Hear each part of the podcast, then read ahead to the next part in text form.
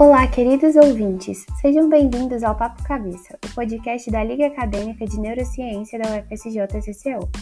Hoje estaremos conversando com Eduardo Henrique de Lima, que possui graduação em Ciências Biológicas pelo Centro Universitário Barão de Mauá, mestrado e doutorado em Medicina pela Faculdade de Medicina de Ribeirão Preto da Universidade de São Paulo, com estágio sanduíche na Holanda. Atualmente é professor na Faculdade de Santa Rita de Cássia e Tumbiara e na Faculdade de Medicina do Unicerrado, em Goiatuba. Tem experiência na área de neurociências e comportamento, atuando principalmente nos temas neurofisiologia, neuroendocrinologia, fisiologia, estresse, epilepsia, modelos experimentais de psicopatologias, neuroplasticidade, cognição e memória. Então, boa noite, Eduardo, seja muito bem-vindo e a gente quer agradecer por você estar aqui conosco essa noite, né? E estar participando com a gente do nosso Papo Cabeça. Que isso, é Giovana, né? Muito obrigado pelo, pelo convite, pela é, os colegas que estão aqui, né? Os alunos.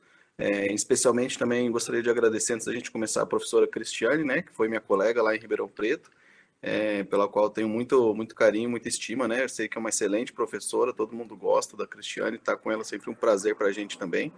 Então, queria agradecê-la e todos vocês aí da Liga também. Muito obrigada, Eduardo. Bom, pessoal, o Eduardo ele é formado em Ciências Biológicas, tem habilitação plena em Biologia pelo Centro Universitário de Barão de Mauá, tem mestrado em Medicina pela Faculdade de Medicina de Ribeirão Preto da Universidade de São Paulo e doutorado pela mesma faculdade. Também tem um estágio sanduíche na Universidade de Utrecht, da Holanda, e um pós-doutorado em ginecologia e obstetrícia pela Faculdade de Medicina de Ribeirão Preto, também é, é, da Universidade de São Paulo, e pós-doutorado em neurociência pela mesma faculdade e também na Universidade de Amsterdã. Atualmente ele é professor na Faculdade de Santa Rita de Cássia, em Tubiara, e também na Faculdade de Medicina do Unicerrado, em Goiatuba. Bom, Eduardo, é, eu sou a Giovana, é, prazer, é um prazer conversar com você aqui hoje. Eu sou acadêmica de enfermagem da UFSJ, aqui no campus Centro-Oeste, em Divinópolis. E atualmente sou presidente da Liga Acadêmica de Neurociências, que é a ALAN. O nosso papo cabeça, ele basicamente consiste numa troca mesmo de experiências, de perspectiva de vida, porque neurociência é um assunto que agrada todo mundo que está aqui presente, a gente é muito curioso, gostamos muito de saber é, a respeito, e é muito bom ver pessoas que estão nessa área e saber um pouquinho né, das vivências que elas tem ao longo da vida. Então, assim, é, é muito, é muito proveitoso para nós todos. É, então, assim, no geral, a gente fala mesmo sobre a carreira da pessoa, sobre os interesses em neuro, né? Inicialmente, é, a ideia surgiu como uma forma da Cris apresentar os familiares científicos dela, né, para nós. E aí a gente está conhecendo um pouquinho do, do pessoal ao longo do, dos nossos episódios, né? Eu queria te perguntar, é, como que você percebeu que a neurociência ela era uma coisa que você queria levar para sua vida? Como que você percebeu assim? Qual foi seu seu start, né? De dizer, nossa, eu preciso realmente estudar neuro. Essa matéria é uma coisa que eu quero continuar sempre é. aprendendo é. mais e mais. É até engraçado, né? Acho que cada um tem uma história um pouco diferente, mas é, eu não, não, não, me apaixonei assim de cara pelas neurociências, né? Como a maior parte das pessoas às vezes ou vê uma aula ou né, um assunto interessante e dali se aprofunda e vê o tamanho que é e vai procurar um pouquinho mais acaba gostando, né? É, eu tinha um interesse é, grande inicial em fisiologia, então eu tinha aulas de biofísica durante os primeiros anos da minha formação como biólogo e eu achava muito interessante a entender como que as coisas funcionavam, né? Aqueles conceitos de biofísicas aplicada à biologia, no caso, né? E aquilo me despertou um interesse muito grande. E o meu professor na época me recomendou que eu fosse procurar um estágio em fisiologia, né? E eu fui lá à Universidade de São Paulo, né? Eu, eu na verdade não era aluno da USP naquela ocasião, né? Eu estudava é, na Barão de Mauá, em Ribeirão Preto. E meu professor me recomendou que eu fosse à USP é, procurar um estágio em fisiologia. E assim eu fiz, fiz iniciação científica em fisiologia, né? Estudando especialmente a glândula adrenal, é, os hormônios da glândula adrenal e como que eles poderiam influenciar comportamentos, né? Envolvidos com, com crises, né? Epilépticas. E aí que eu comecei de fato a olhar para o cérebro, né? Eu comecei estudando a glândula adrenal e depois fui é, ver os efeitos daqueles hormônios no cérebro. E tentei fazer pós-graduação em fisiologia, né? na verdade não, nem tentei, né? Mas o meu interesse era fazer pós-graduação em fisiologia. Aí por um desvio eu achei é, melhor é, tentar algumas coisas que acabaram não dando certo, né? E quando eu decidi de fato fazer a pós-graduação, eu, eu, mudei de ideia. É, eu decidi que eu gostaria de fazer pela, pelo departamento de neurociências, né? E tive sorte bastante, né? Vocês devem ter ouvido falar bastante do professor Norberto também, foi é, chefe da Cris lá. E, e, ele que era o meu orientador, né? Nesse caso de iniciação científica, meio que um co-orientador na época. E eu decidi que eu queria fazer o mestrado no laboratório dele e aí que eu fui conhecer, me aprofundar um pouco mais sobre as neurociências, né, lá em Ribeirão Preto, para a gente fazer, ingressar na pós-graduação nesse programa. Eu imagino que seja assim ainda, né? Na época havia um curso que a gente devia fazer, um curso preparatório para a prova, né? Para quem não é médico, né? Então é um programa que aborda os médicos e é, não médicos. E aí eu fiz aquele curso e eu lembro que é, foi muito difícil para mim, me assustei muito, né? Falei, nossa, mas é tão difícil, tanta coisa, né? E felizmente eu fui aprovado naquele, naquela seleção lá de, de, mestrado em Ribeirão Preto. E aí por diante que eu fui começar a ver mesmo que eram as, as neurociências, né? A quantidade de informação que tinha, quantos universos é, existe dentro da palavra neurociência, né? Então não foi um amor à primeira vista, assim, como que é, a gente gostaria de idealizar e que fosse uma história do amor, assim, mas é, foi, é, é, na verdade, fui criando esse amor devagarzinho, né? Foi crescendo em mim é, ao longo dos anos. É muito interessante também. É, é isso que é uma das coisas que eu mais gosto é, no nosso Cabeça. Porque às vezes a gente tem essa ideia pré-concebida, né? Que, ah, porque eu entrei na graduação, gostei, me interessei por essa área e vai ser isso aí o resto da graduação, da pós, e não é bem assim que acontece, né? A gente está sempre ampliando mesmo os horizontes. É, é muito... Ainda mais para vocês, eu acho, durante a formação ainda, você falou que é graduando em enfermagem, né? Isso. É, eu acho que vocês vão ver tanta coisa, né? Em tantos aspectos da formação de vocês. É, eu acho que é normal se apaixonar por diferentes disciplinas ou por diferentes ramos de cada uma dessas disciplinas, né? E se envolver, mas aí no semestre que vem já tem uma nova disciplina que o professor é maravilhoso, que a aula é muito boa e você gosta daquele assunto, e aqueles pacientes com aquela apresentação que é mais interessante, muito peculiar. Então, acho que é normal, né? É importante que o aluno, acho que consiga explorar as diferentes disciplinas, né? Claro que chega uma hora que você vai ter que tomar uma decisão ali perto do final da sua formação, né, você vai ter que geralmente ou ir para uma área de atuação ou fazer uma especialização, muitos vão fazer pós-graduação, né? Mas e aí, você vai, o que que você vai ser, né? Para que lado que você vai vai vai ir? Então, acho que é importante para vocês é, tatearem, né, explorarem várias dessas é, disciplinas e, e tomara, vou fazer uma torcidinha aqui que vocês sigam pela pela área das neurociências, né, da, da neurologia, da psiquiatria, da neuropsiquiatria, dessa área que a gente gosta tanto, né? A gente já tem um pezinho em neuro já. e uma das coisas assim que até a, a liga proporciona para nós é que a nossa liga ela tem os quatro cursos da, de graduação da, da UFSJ do CCL. Então a gente tem pessoal pessoal da medicina, é, sou da enfermagem, né? Tem mais uma galera da enfermagem, tem o pessoal da bioquímica e da farmácia. Então a gente acaba tendo esses, essas, essas visões diferentes da neuro e é muito, é muito bom, é muito gostoso assim para nós ter uhum. esses, esses contatos, né? Muito bom. E alguém de vocês que está aqui presente é, faz iniciação científica no laboratório, faz experimentação ou faz pesquisa de alguma forma envolvendo o cérebro ou ainda não? Ainda não. O Vinícius faz. Uhum. Legal. Eu acho que é, essa percepção da, da, de como que funciona, como que a gente investiga né, o cérebro, fazendo manipulações bem controladas em laboratório, acho que é uma oportunidade ímpar também de você se colocar à prova ali, né, como cientista, para ver uma determinada é, hipótese se concretizando ou não, né? Que você tem ali a ideia de que aquilo vai acontecer, porque você tem é, um conhecimento, você quer testar uma determinada coisa e ir para a bancada e fazer o experimento. É muito bacana, né? Eu não sei se vocês é, provavelmente já escutaram falar, né? Mas não só em Ribeirão Preto, né, da onde eu vim, mas é, em outros locais também no, no Brasil são oferecidos esses cursos de inverno, cursos de verão, né? vocês podem se inscrever e ter a oportunidade de ir, e além de ter aula com os grandes especialistas, né, os grandes é, professores, formadores é, da pós-graduação desses grandes centros, vocês podem fazer experimento nesse, nos, nos laboratórios deles, né? Então os pós-graduandos estão lá para receber vocês, é, aspirando que vocês se tornem os próximos pós-graduandos, né?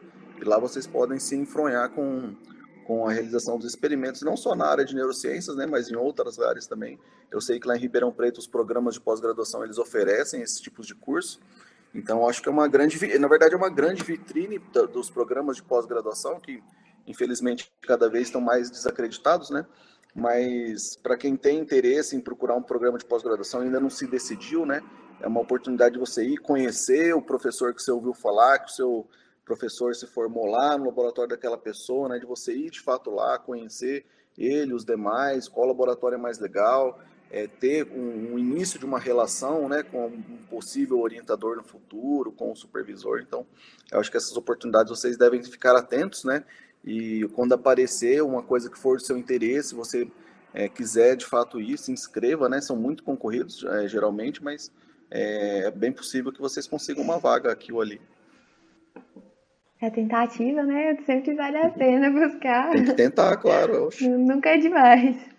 Obrigada pelas dicas. A gente vai, vai pesquisar mais sobre isso mesmo, que realmente é, é uma oportunidade muito boa, né, para a gente que está, né, especialmente gostando dessa área, mas não só essa área.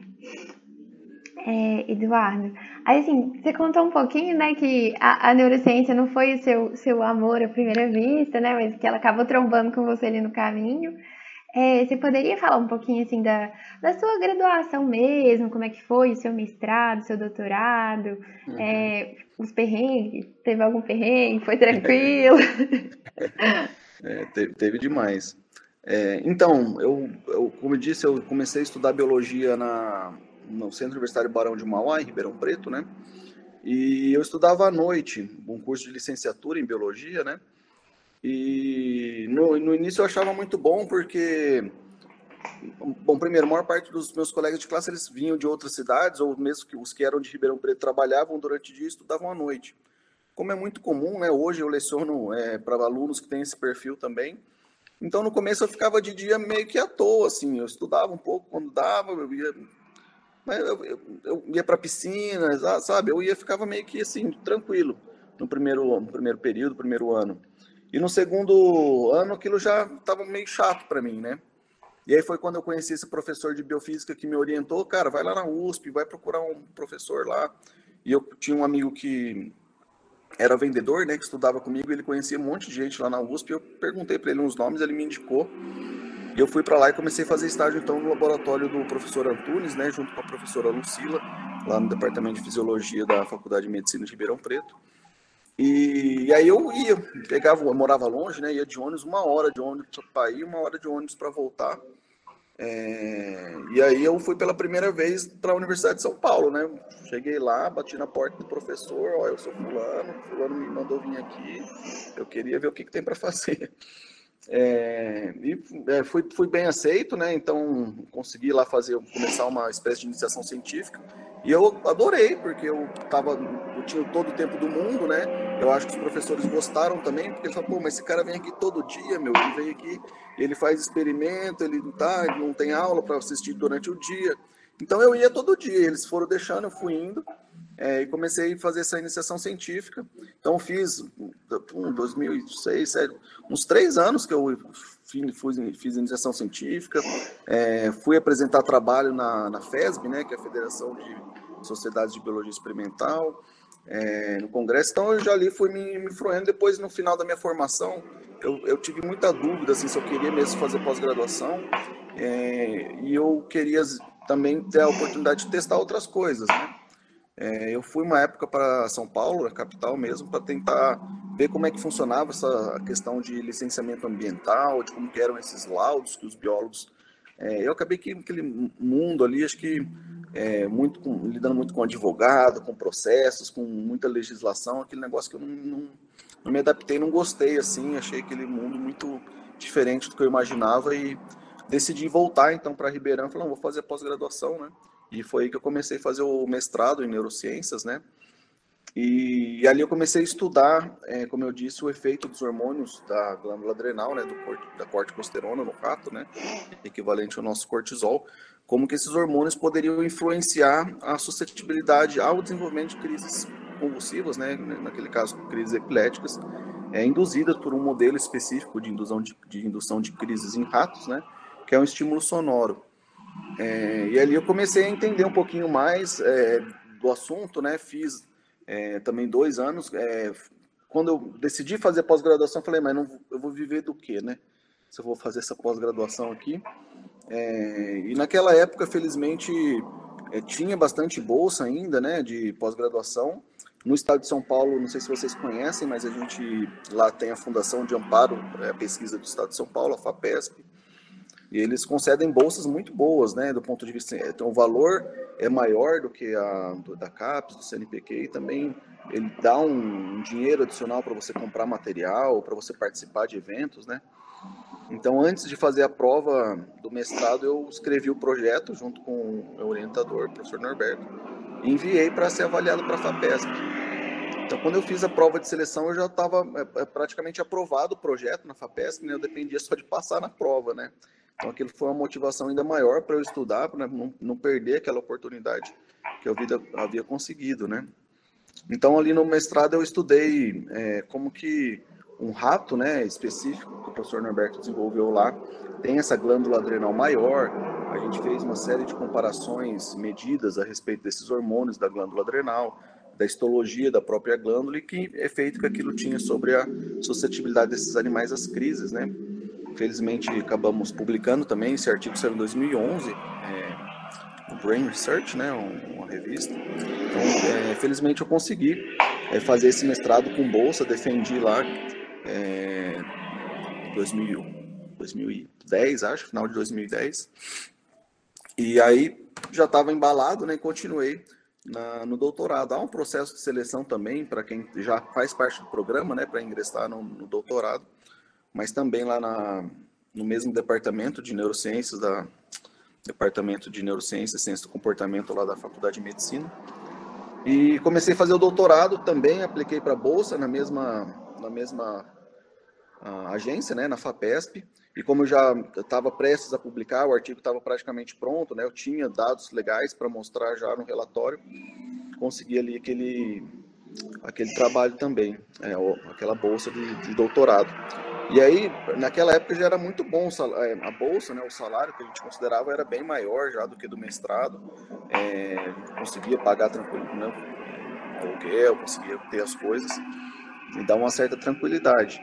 Mais importante do que isso, eu acho que a FAPESP é, naquela época dava a taxa de bancada, é bem taxa de bancada, chama reserva técnica, né?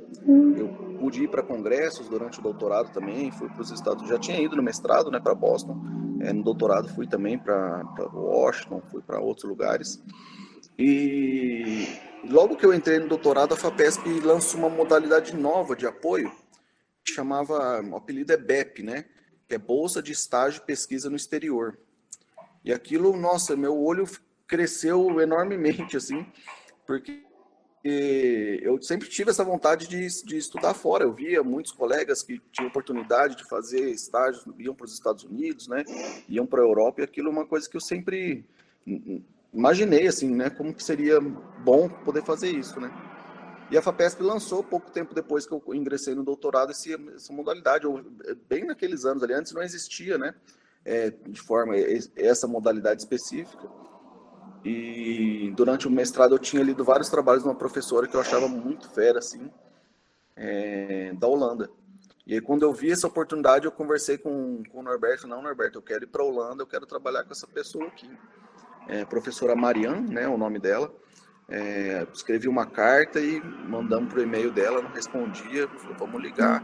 Ligamos para a Holanda para falar com ela e felizmente deu certo também, né? Escrevemos o projeto, tudo, elaboramos cartas de aceite, demorou um tempão, mas a hora que a gente mandou foi, felizmente foi aprovado. E lá fui eu para a Holanda, então, em 2013. 2013, é 2013. É, já estava dois anos no, no doutorado, né? Já tinha alguns dados. É, o inglês era ainda meio Faju já tinha ido para os Estados Unidos, já tinha apresentado em congresso, mas daí é você falar que você ter que viver num país que primeiro a língua oficial não é o inglês, né, é o holandês, é, e ter que falar um segundo idioma seu e também da, das pessoas, né? É, então aquilo foi um, um choque assim para mim ter que ir, né? Claro, estava confiante, fui lá, mas a hora que eu sentei na mesa, assim, na primeira vez, né? De frente com a professora que eu tanto li os trabalhos dela, que eu é, idealizava trabalhar com ela, né? E aquilo, né, por meses e meses eu esperei aquele momento ali, foi meio, foi meio estranho assim na hora de desenrolar ali, né? Mas é, felizmente deu certo, né? Nos entendemos ali naquela reunião é, e dali para frente foi legal. É, foi um período muito intenso para mim, é, uma cultura muito diferente, né? O, da nossa, os holandeses. É o clima muito diferente do nosso, o estilo de vida, né? Muito diferente. É, então, passei por um período de adaptação bastante difícil é, e trabalhava bastante também. Eu morava dentro do campus, né? Tinha um alojamento lá dentro do campus e trabalhava muito, acasalava os animais tinha que ir no laboratório toda hora. É, mas felizmente foi muito bom, né? Depois de um ano deu certo lá, voltei, terminei o meu doutorado, defendi o, a tese, né? E consegui a, a, o título, né? Que tão almejado pela Faculdade de Medicina lá em Ribeirão Preto. E depois ainda tive a oportunidade de voltar para a Holanda depois, né, para fazer o pós-doutorado mais um ano e meio, também com a mesma pesquisadora, né? Acho que alguma coisa certa eu fiz lá em 2013, 2014, quando eu falei para ela que eu tinha é, interesse em voltar para lá. Ela, ela aceitou de pronto, né? Então, mais uma vez, eu submeti o projeto lá para a FAPESP, né? Queria agora fazer o estágio pós-doutoramento também na, na Holanda. E fui novamente, dessa vez fiquei um ano que a FAPESP paga, né? Eles pagaram para eu ficar mais cinco meses lá e tive a oportunidade de, de ficar mais um, quase um ano e meio, né? Também trabalhando muito, né? Não, não foi fácil também esse outro período, é, mas já era mais experiente, já e, acho que dominava um pouco mais o idioma, me comunicava melhor, né? A minha esposa foi comigo nessa ocasião também, então é, nós fomos, fomos, morar em Amsterdã, né? Que é uma cidade muito mais amistosa para quem é de fora, então é, foi um período bem bacana, assim, que eu tenho muito carinho naquele período que eu vivi lá entre 2017 e 2018. Então, acho que é, as neurociências, né, ou a pesquisa, a pesquisa, independente da área, né, acho que a pesquisa científica, as pessoas que estão no ramo da pesquisa científica são pessoas, é, primeiro, normais, né, eu idolatrava lá, continuo achando uma baita pesquisadora, eu tenho muito, muito orgulho de falar que eu fui lá, que eu trabalhei com a professora Mariana, que eu publiquei os trabalhos com ela, é, mas você vê que são pessoas normais, né? Que estão ali para para te ajudar, para te estender a mão, para te dar bronca quando precisa também, né? Então, é, é muito bacana desmistificar um pouco, né, desse é, do pesquisador, do grande professor, mas que, no final de contas, é um ser humano como você, né? Então, acho, foi muito bacana esse período lá para para mim, para esse crescimento pessoal também, né, de morar, de aprender, é, de ver um, um país onde a, a cultura é diferente, onde a comunidade é, já está estabelecida há mais tempo, né? Eles têm mais cultura do que a gente, eles têm mais tempo de uma sociedade organizada, é ver como que as coisas podem funcionar muito bem, né? Então isso eu trago comigo é, muito claramente, assim, o que me proporcionou, né, esses anos fazendo pesquisa é, no Brasil e fora também, é, um crescimento pessoal muito grande, né? Eu, eu vejo vocês, é, é, o rostinho de vocês aqui, né? É, muito jovens, né? É, eu acho que daqui a uns anos, né? Quem sabe, né? Alguns de vocês decidam fazer pós-graduação e tenham essa, essa experiência, né? E de fato é uma experiência que transforma a nossa vida, né? Então eu sou uma pessoa diferente daquela né, em 2005 é, para quem eu sou hoje, né? Tendo tido essa experiência de conhecer tantas pessoas legais, pessoas é, muito importantes, pessoas é, queridas hoje para mim, né? e guardar no coração as pessoas, os amigos que eu fiz ao longo do caminho, né? A própria professora Cristiane. Outro dia eu tinha uma aluna minha que estava assistindo, é, ela estava muito preparada para uma discussão que a gente estava tendo, num trabalho que eu passei. Eu achei incomum que um aluno, que, que eu passo um trabalho assim, ele voltasse com aquela quantidade de bagagem que a aluna estava falando. Ela estava falando de audição, né? E ela estava falando de coisas muito peculiares, assim, que não é você não acha em qualquer lugar aquilo que ela estava falando. Eu falei, nossa, mas é, onde que você viu isso aí? Onde você encontrou mas, é, essas coisas? Ela é um vídeo de uma mulher que eu vi. Aí eu, jura? No YouTube? Ela é. Eu falei, mas quem que é que você viu falando? Ah, deixa eu ver. Aí eu peguei, assim, a hora que ela colocou o vídeo, eu escutei a voz da Cris. Aí eu falei, ah, que legal. Aí eu fui ver uma aula, né, da Cristiane Tilelli, falando de audição. Aí ainda, inclusive, mandei uma mensagem para a Cris falando sobre isso.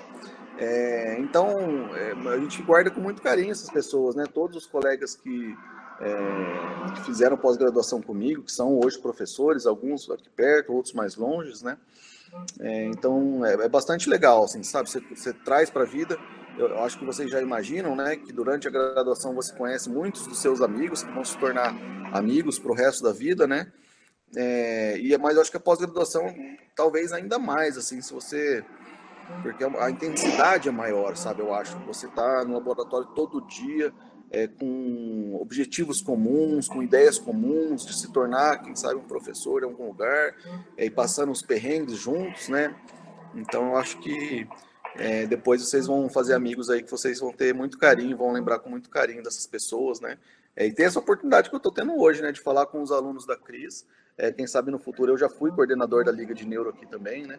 De poder é, colocar outros colegas em contato com os meus alunos também.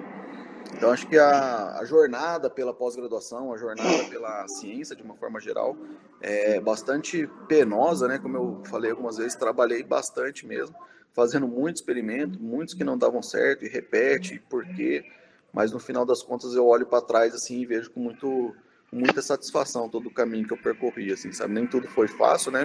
Muitas pedras pelo caminho, mas eu acho que é um caminho que eu não me arrependo nem um pouco de ter percorrido, assim. Eu tenho muito orgulho de, de olhar para trás e falar, nossa, eu, eu fiz o que eu fiz, sabe? Então acho que isso é, é bem bacana. Ai, eu fico fascinada com essas experiências.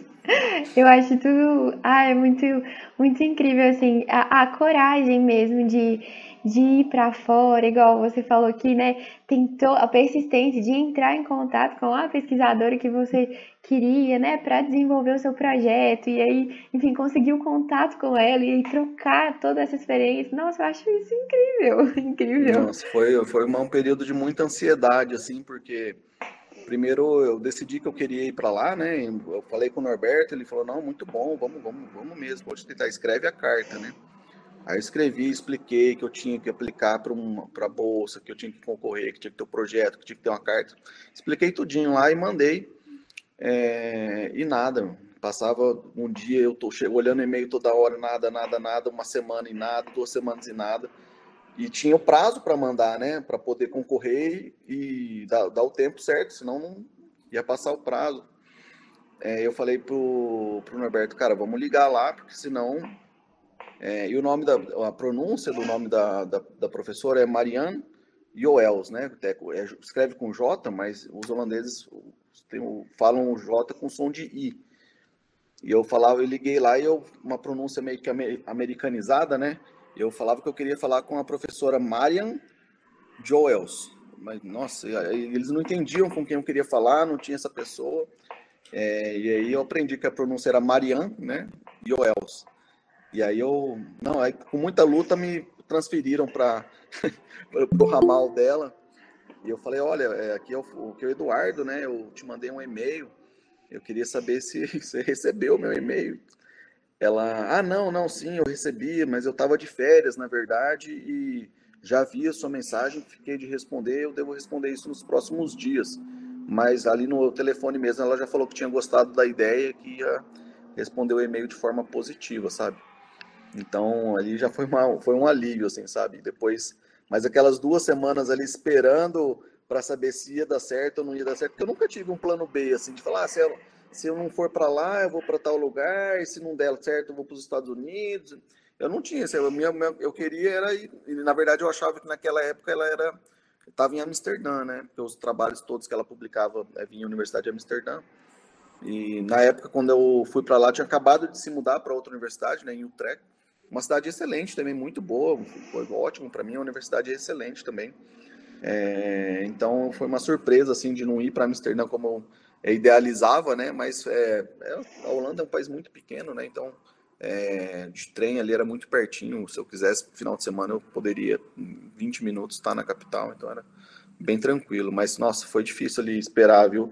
Sem saber se ela ia falar sim, se ela ia... Porque ela podia falar, não, na verdade não tenho vaga, meu laboratório está lotado, não, não vai dar, sabe? E aí ia ser, nossa, ia ser um balde de água fria muito grande, mas acabou que deu certo, né? Eu ia ser ansiedade pura nesse momento, acho que eu não ia conseguir pensar em mais nada. É. Não, e a, a carta tinha que ser uma carta muito bem escrita, assim, né? Sim. Falando tudo de importante, com inglês perfeito, com uhum. é, bem costurada, não podia ser longa demais para a pessoa não ler, mas tinha que ser bem explicado. Então, assim, só para escrever a carta eu demorei um tempão, sabe? E aí, pô, será que essa pessoa nem leu outra carta? Trabalhando. É. Então foi, foi terrível ali esperar um pouquinho, nossa, mas né, felizmente deu certo. Eu acho que ah, isso continua, sabe? Talvez as oportunidades é, no Brasil estejam diminuindo, né, com a, o, o de, de, do aporte financeiro para as universidades, mas eu acho que no mundo continua tendo oportunidades. É, para há é, fundações de apoio à pesquisa pelo mundo afora, as universidades no mundo inteiro é, gostam de receber os talentos que vêm do exterior, né? Então eu acho que vocês também têm que ficar com os olhos abertos para essas possibilidades, né? De a Cris é, teve um tempão em Cleveland, né? Eu acho que ela deve ter contado já para vocês desse período que ela passou nos Estados Unidos. Então, oportunidades tem no mundo inteiro. Se vocês tiverem né, os olhos atentos aí e se prepararem para isso também, acho que é importante. É, eu, como eu disse, meu inglês era meio zoado, assim. Eu não falo que era zoado porque, assim, eu conversava, eu, eu sabe, mas é, se é uma pessoa que nunca se preocupou, né, e de repente ele vê uma oportunidade e não está preparado, então acho que é importante ficar com, com essa ideia, sabe? É, falta profissionais qualificados em vários lugares no mundo, né? Então, disposto a trabalhar, o brasileiro, de uma forma geral, é visto com bons olhos, porque é, você dá lá um arame, um martelo, um alicate, três pregos, o brasileiro faz acontecer alguma coisa, né? E o, de uma forma geral, os gringos eles, eles têm uma ideia mais é, linear, sabe? Então o pensamento deles nem sempre é, conta com essa criatividade que às vezes a gente tem de dar o famoso jeitinho brasileiro, né? Então fiquem com os olhos atentos, assim, se é uma vontade que vocês têm também de é, um dia sair do Brasil e conhecer é, como se faz pesquisa lá fora, né? Ou fazer um curso que seja é, de especialização, um curso de pequena duração em algum lugar. É, tem oportunidades assim de recursos mesmo, né? Para ir com tudo pago, sabe? É, se não tem dinheiro daqui, tem dinheiro de outros lugares. É, tem oportunidade de trabalho no mundo inteiro, gente, especialmente nos países de primeiro mundo aí. É só ficar atento que uma hora uma oportunidadezinha aparece. Aí eu tenho muita vontade, assim, particularmente, mas o meu inglês é uma tristeza, que eu, é uma preocupação que eu já tenho que melhorar agora, sabe? É, mas tem que correr atrás. Hoje em dia tá Sim. tá tudo aí, meu. Tem, é. nossa, é, você, você entra aqui no YouTube, você, putz, tem um monte de aula, mesmo que é, são partes grátis, mas assistindo a grátis de uma, grátis do outro, grátis do outro. Já vai vai aprendendo, né? Eu lembro que eu não. Bom, eu não ia quando eu era moleque, assim, não ia na, na aulinha de inglês lá que minha mãe me colocou, né? Mas não gostava, não achava importante, só que a hora que você vê que sem aquilo você não. E uma coisa que, me, que eu percebi muito isso foi quando eu decidi que. Bom, não sei se vocês estão vendo aqui atrás, né? Aqui. ó. São várias câmeras velhas, né? Antigas. É, eu gosto muito de fotografia. É, uma vez eu comprei uma câmera um pouco mais invocada, eu não sabia usar a câmera no modo manual, só sabia colocar no automático e, e eu queria aprender a usar a câmera no máximo potencial que ela tinha para oferecer. E eu achava vários vídeos em inglês explicando como que a câmera funcionava, como que era toda a questão da fotometria. E, putz, eu assistia aquilo incessavelmente. O que, que ele falou mesmo? Voltava. É, quantas vezes precisasse para tentar entender o que, que ele falava, né? E, e aí eu percebi putz, mas eu procuro por esse assunto em português, não acho quase nada. E a hora que eu procuro por isso aqui em inglês, aparece um monte de resultado para eu ver. Então, a, a, nossa língua, né, embora muito bonita, muito difícil também, né, é, é, é, são poucas pessoas que usam. Então, é, no mundo, se você quiser conhecer alguma coisa com, um pouco mais de detalhe ou precisar de ter um número maior de, de material disponível, você tem que saber o inglês, né? Pelo menos ler, né? Ler, escutar. Ah, claro, falar é mais difícil, depende de você ter o exercício de falar, né? Então, mas ler e entender, eu acho que está na mão de todo mundo, né? A gente precisa colocar a mão na consciência e ainda mais na área da saúde, né, na área da, das neurociências, todo o avanço que tem nessa área está é, tá em inglês, né? Então tem que correr atrás, gente, não tem outro jeito não. Na luta.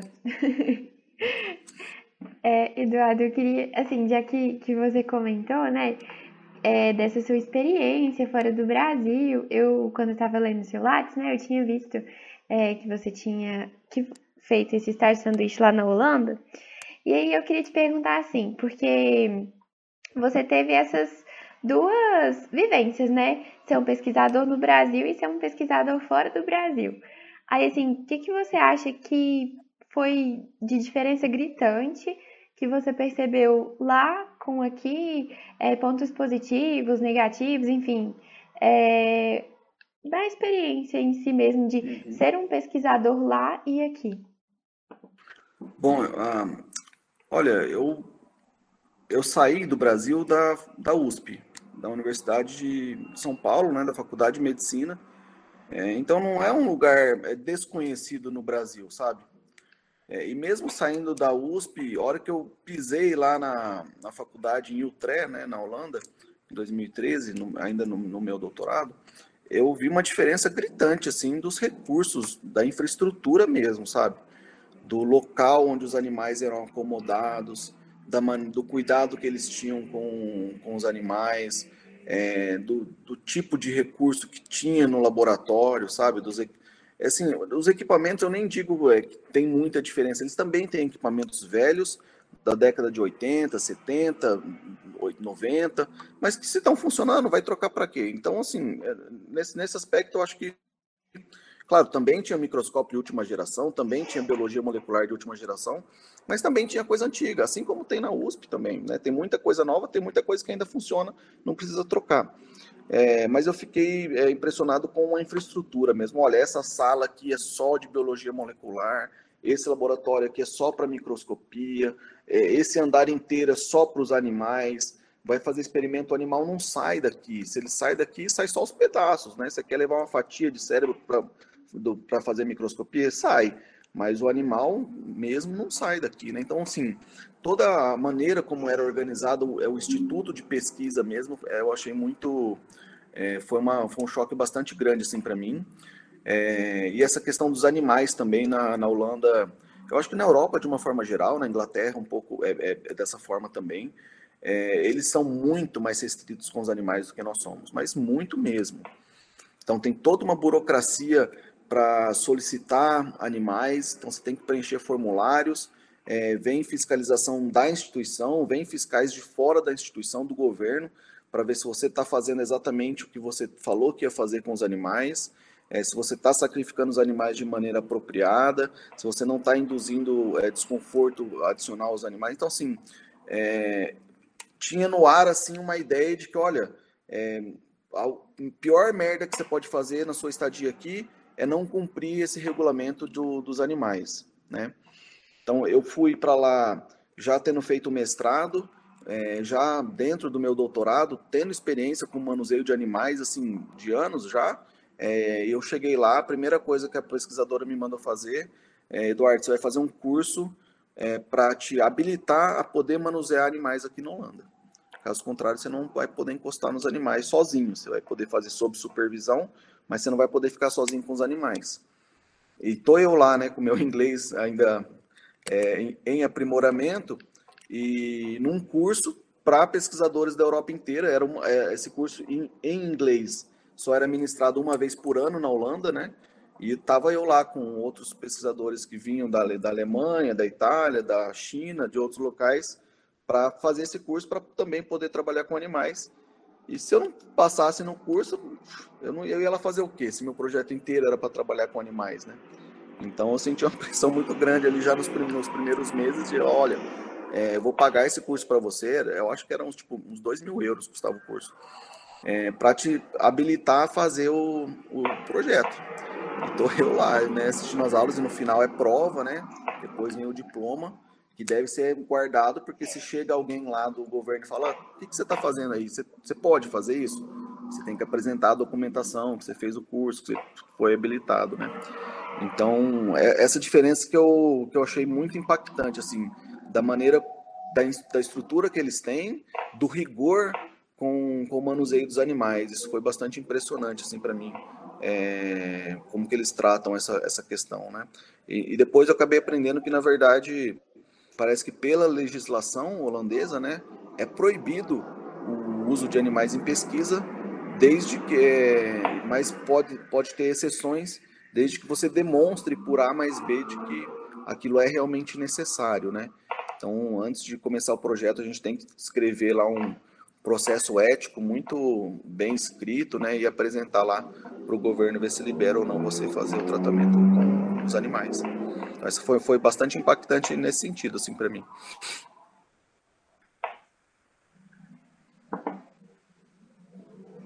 Nossa, e realmente, né, acaba que, que é um choque também, né, de é, é, você já tinha esse costume de estar tá fazendo esse manuseio com aqui no Brasil, mas é realmente uma realidade totalmente diferente, né?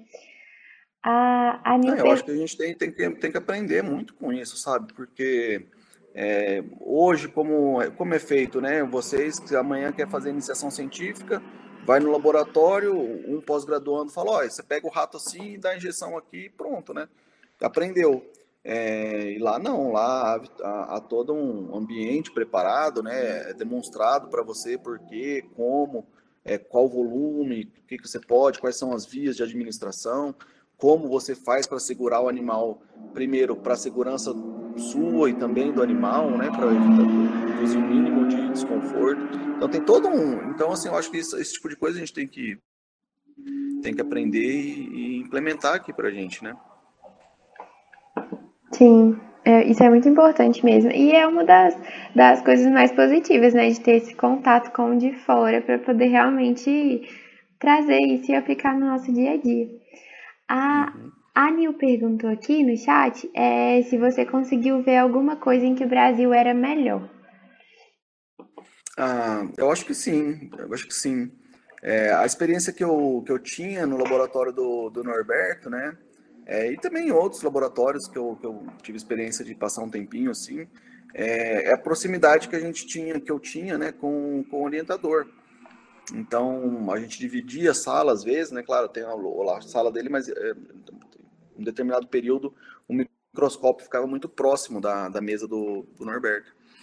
E a gente costumeiramente estava ali é, vendo as coisas ou ou porque tinha funcionado alguma coisa, um resultado muito legal, a gente parava na hora que estava fazendo, vem ver, chefe, vem ver. Aí chamava ele, ou para tirar dúvida né, de alguma coisa assim, é, em tempo real. A gente está vendo ali, está com dúvida, o que, que é isso? Você acha que essa aqui é uma estrutura assim, ou assado e tal? E lá é, é, é muito mais distante, assim, essa relação é, com, com a chefe que eu tinha, né? Então, eu tinha reuniões agendadas regularmente, mas no dia a dia, assim, eu, passava pela porta e quando ela tava por ali, eu falava oi e acabou, né? Não tinha, assim, um, um, um encontro é, frequente do ponto de vista casual, sabe? De estar é, tá no laboratório junto, né? Então, ela tinha um escritório dela. Quando eu estava lá, ela ocupava cargos de direção importantes lá na faculdade. Então, é, eu tinha um, um, horário muito restrito, assim. Uma vez eu não me aguentei, né? Eu estava umas semanas já tentando fazer um experimento lá e não funcionava. Aí o dia que funcionou, não me aguentei, eu bati lá na. Eu imprimi né, os gráficos, as coisas, bati lá na porta dela, professora, vem cá, vem, vim te mostrar que funcionou, tal, que legal. Eu todo empolgado, ela, ué, Eduardo, mas a gente não combinou nada, que você não tô entendendo o que você tá fazendo aqui. Né? É, tipo, ela não falou isso assim para mim, né? Mas é, eu via na cara dela que ela não tava entendendo por que, que eu tava mostrando aquilo para ela, né? É, então eu acho que essa, essa questão da, do relacionamento, né, nosso, nosso jeito de, de, de, do dia a dia, assim, de tratar, acho que é, é bastante legal, né? É, mas essa, essa questão do, da, do distanciamento lá que eu, que eu senti um pouquinho. Então, nesse sentido, eu acho que é bacana, assim, sabe? O, o trabalhar no Brasil com os colegas, né? Então, a gente faz muita coisa junto no laboratório aqui. Você pede, pô, eu vou uma vez, não, tem que fazer tal procedimento aqui com tantos animais. Você me dá uma mão ali, você me, você me ajuda? É, e o colega às vezes para o que está fazendo, vai e te ajuda. No outro dia você ajuda o colega, assim por diante. É, e lá eu acho que é um negócio meio que assim, se não está combinado, não, desculpa, não vai dar. Então, você quer, eu te ajudo semana que vem, pode ser quando eu tenho um tempinho aqui, mas. É, então, nesse sentido, acho que é, é bacana o jeito como a gente trabalha junto no dia a dia. Assim, é, eles poderiam aprender um pouquinho com a gente, com certeza.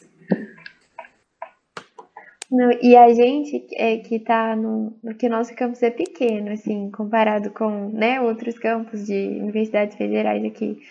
É, aí, por ter só quatro cursos, né, e ser no interior de Minas, acaba que a gente tem muita proximidade com os nossos professores também, isso é ótimo. A gente conversa no WhatsApp, enfim, é, é muito bom isso. É, é, é tem uma troca, um, um, contato muito grande, isso é muito, ah, é muito proveitoso para nós. Então, assim, essa parte é muito boa. Tem alguém falando aqui, não sei se vocês conseguem ver o chat aí.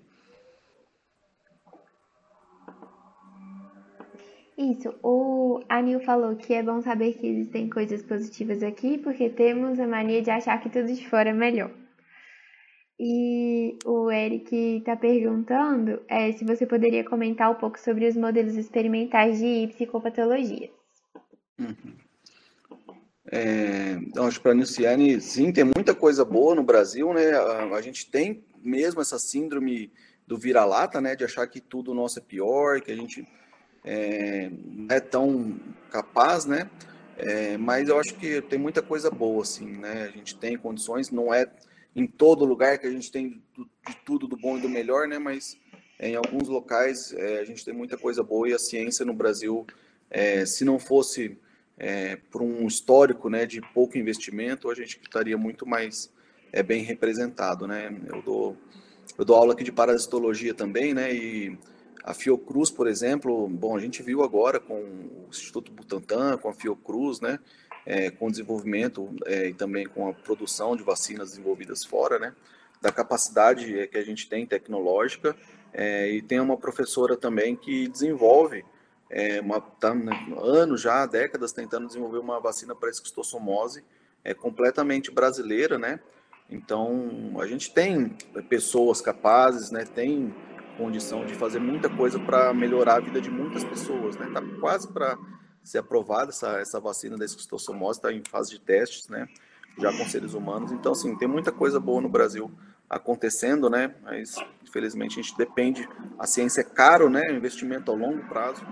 É, infelizmente, os governantes não enxergam dessa forma sempre, né? É, e o Eric está perguntando aqui dos modelos experimentais de psicopatologia, né? É, então, acabei trabalhando um pouco com, com, modelos animais de psicopatologia, né? Minha área de é, pesquisa maior durante o doutorado, principalmente, foi com modelos de epilepsia, né? Então, eu estudei indução de crises por estímulo sonoro, que é um tipo de epilepsia reflexa, né? Vocês é, devem, já, talvez tenham escutado falar uma época que no Japão passou um desenho do Pokémon é, e centenas de crianças deram entrada no, no, hospital com crises convulsivas, né? Então é uma modalidade de crises que a gente fala reflexa, né?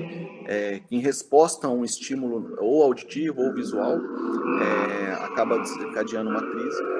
É, eu trabalhei com um modelo desse, né? Quando o rato desenvolve crises em resposta a um estímulo sonoro. É, depois, na, na Holanda, durante o, o meu estágio sanduíche lá, no doutorado, eu estudei como que as crises induzidas por hipertermia é, acontecem em camundongos, né? Então, preocupação de toda mamãe que tem um, um bebê com febre, é, abaixar a febre para evitar que, o, que a criança faça uma convulsão, né? Especialmente se é uma convulsão duradoura, né? Com mais de cinco minutos, especialmente, né? É, pra, isso aumenta o risco dessa, dessa criança no futuro desenvolver um tipo de epilepsia. Então, eu, eu estudei modelos experimentais de, de hipertermia em camundongos lá. É, e, e, também como eu, eu, acabo trabalhando, sempre trabalhei com estresse, né? Então falei para vocês do cortisol, da corticosterona, né? Dos hormônios da glândula adrenal. É, a, a, o meu interesse era como que o estresse afeta o cérebro e deixa o cérebro mais vulnerável a crises de epilepsia, né? Mas também a outras condições patológicas, né? Especialmente depressão, né? Que eu acabei estudando um pouco é, transtornos de ansiedade, transtorno de estresse pós-traumático, entre outros, né? Então, o rato, o camundongo também, né? Mas o rato especialmente, é, parece um bicho burro, né? Pequenininho lá, estúpido, mas é, o, o, rato ele tem um comportamento muito exuberante, assim. A gente consegue é, ver coisas muito interessantes no comportamento do, do rato, né? Então, foram desenvolvidos vários testes é, comportamentais para testar aspectos é, psicobiológicos do rato, né? Então, você quer saber se o rato está é, tá ansioso, você quer saber se o rato é, tem uma memória aversiva, ou você quer saber se o rato é, gosta de explorar. Então, assim, tem vários é, aparatos, né? A gente chama de aparato, mas é um, sei lá, material, né, um, são labirintos, na verdade, e a gente coloca os animais para testar determinadas coisas. É um muito conhecido, né, o chamado labirinto em cruz elevado, onde é um sinal, como se fosse um sinal de mais, né, uma plataforma com um sinal de mais, é, onde uma, um braço né, inteiro é aberto, não tem parede, e os, como se esse aqui horizontal não tivesse parede e esse aqui tem paredes dos lados, né? E o rato fica meio que num conflito. Ele, ele é curioso, ele quer saber o que, que tem no braço que não tem parede. Ele quer olhar para baixo, né? Ele quer ver, colocar a cabeça para ver o que tem no final do, do, da, do labirinto. Mas por outro lado, ele não gosta de se expor. Ele gosta de ficar no conforto e protegido pelas paredes. Então a gente avalia o comportamento do rato nesse labirinto, né? Será que ele vai? Quanto tempo ele vai demorar para sair do braço fechado com as paredes e se colocar é, de forma exposta no braço aberto para explorar o braço aberto. Então a gente mede a latência para que ele vá para o braço aberto, né? Uma vez que ele foi, quanto tempo ele ficou lá? Né? Ele colocou a cabeça para baixo para ver, então esse tipo de coisa a gente consegue é, medir no, no, comportamento do rato, né? Outro muito comum também é, a, é chamado de campo aberto, né? Uma plata, um aparato também acrílico, que é um, um quadrado, na verdade, uma espécie de um aquário, né? Com o chão todo demarcado, a gente filma uma câmera por cima é, e vê quanto tempo o rato passa é, nos cantos, né? Encostado na parede e quanto tempo que ele passa explorando o centro da arena, que é para ele é mais interessante porque ele quer ver o que tem lá, né? Mas por outro lado ele está desprotegido. Então a gente tem também e tem inúmeras medidas, né? Tem um labirinto em tem o labirinto radial, tem muitos, o labirinto aquático de Morris, talvez seja, alguém já ouviu falar do labirinto aquático? É, esse é muito interessante também, é, da década de 80, né, para medir especialmente memória espacial. Uma piscina dessas de mil litros, sabe, é, com água opaca, né, não, é, não é possível ver o fundo, é, e logo abaixo da, do nível da água, assim, é colocada uma plataforma pequenininha, né? Só que de cima para baixo você não consegue ver. Mas o rato que está nadando na água, se ele encostar a pata, ele apoia, ele não precisa nadar mais. Então o que, que eles fizeram? Pega uma piscina como essa, com uma plataforma escondida, e coloca o rato. E o rato é um bom nadador, né? Ele vai nadar, vai explorar a, a piscina e vai acabar encontrando a plataforma acidentalmente, aleatoriamente. E aí ele aprende que tem aquela plataforma ali. No outro dia, você coloca o rato de novo na plataforma, ou na, na piscina, né? É, e deixa ele nadar. Só que agora ele sabe que tem uma plataforma ali, e ele vai se orientar pelo uh, espaço, né? O que, que tem naquela parede, se tem um relógio, se o computador está desse lado, se a porta está aqui. Então ele se orienta pelo espaço e depois vai direto para a plataforma. Então, se no primeiro dia ele demorou, sei lá, é, dois minutos para encontrar a plataforma, é, no último dia ele vai demorar tipo sete segundos. Você coloca ele, vai diretamente para lá, né?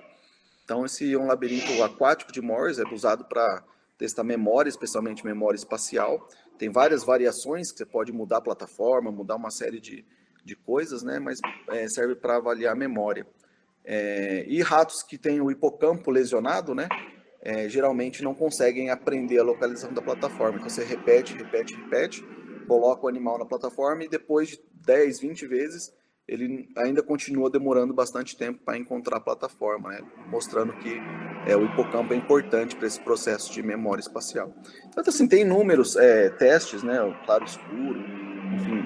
É, recentemente, na verdade, esse ano a gente publicou um, uma revisão é, num, numa revista boa, na verdade, é, que fala exatamente de modelos experimentais para depressão, para ansiedade e para transtorno do estresse pós-traumático. Então, tem várias é, opções de modelos né, experimentais, de testes comportamentais, para a gente testar ah, os animais nos diferentes aparatos, nos diferentes labirintos, quais medidas dos comportamentos dos animais que a gente pode observar e como que aquilo se assemelha com o comportamento humano. Para dar um exemplo bem, bem claro para vocês. É, a, a, pessoa que tem depressão, estou falando um paciente né, é, com diagnóstico de depressão maior.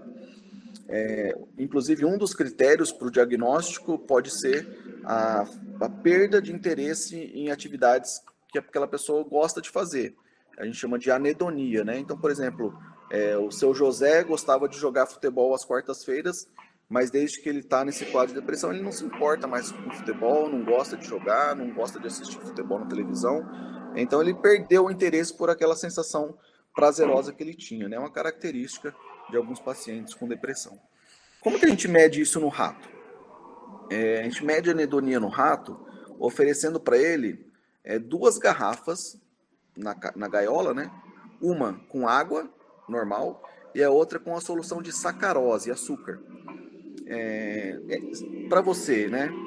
Se não soubesse que faz mal e se fosse oferecido água ou Coca-Cola, você ia tomar Coca-Cola o dia inteiro, né? É, o rato a mesma coisa, porque aquilo ativa o, o sistema da recompensa, né? Ele gosta, é prazeroso aquilo para o rato. Então, se ele tiver que escolher, ele bebe dos dois, né? Mas ele acaba bebendo bastante açúcar também. E os animais que estão num estágio semelhante ao estágio de depressão é, do ser humano, ele acaba não discriminando entre a água e a sacarose. Então não há discriminação para ele, ele bebe igual. Se ele bebeu 5 ml desse, vai beber 5 ml do outro. Enquanto que um animal é, sadio, ele vai beber sempre mais sacarose. Né? Há uma certa preferência pela, pelo prazer. Então, essa é uma, uma das formas como a gente pode medir um comportamento é, no rato, né, que se assemelha com o comportamento humano de uma patologia, como por exemplo a, a depressão. Né? Existem outros é, vários testes né, que podem ser utilizados.